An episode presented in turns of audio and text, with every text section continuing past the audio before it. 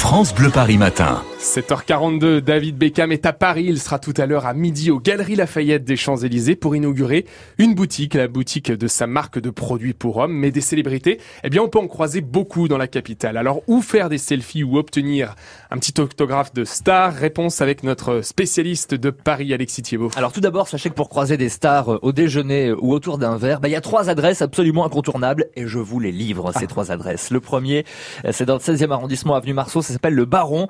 Alors, si vous arrivez à passer l'étape du videur, ce qui est pas évident, eh bien une flopée de people vous attend. Frédéric Beck BD, Sofia Coppola, Melville Poupeau, Lou Doyon, Mick Jagger ou encore Pete Doherty sont des habitués des lieux.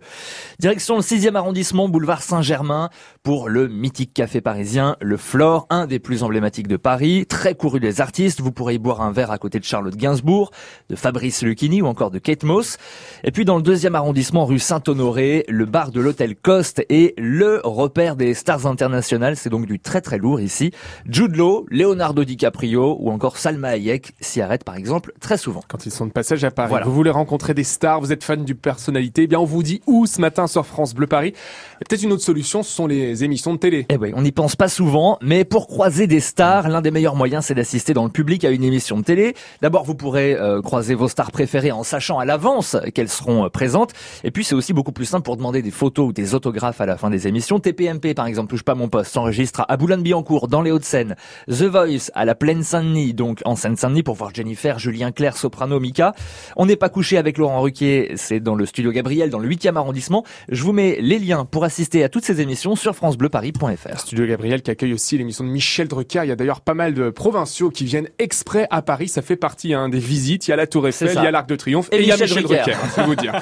Un monument. Et si vous êtes à la chasse des autographes et des selfies, on vous dit où ce matin, où croiser les stars. Peut-être encore deux astuces. Allez, euh, par exemple, à la sortie des, radios et donc devant la maison de la radio. Tiens, on est dans le 16e arrondissement.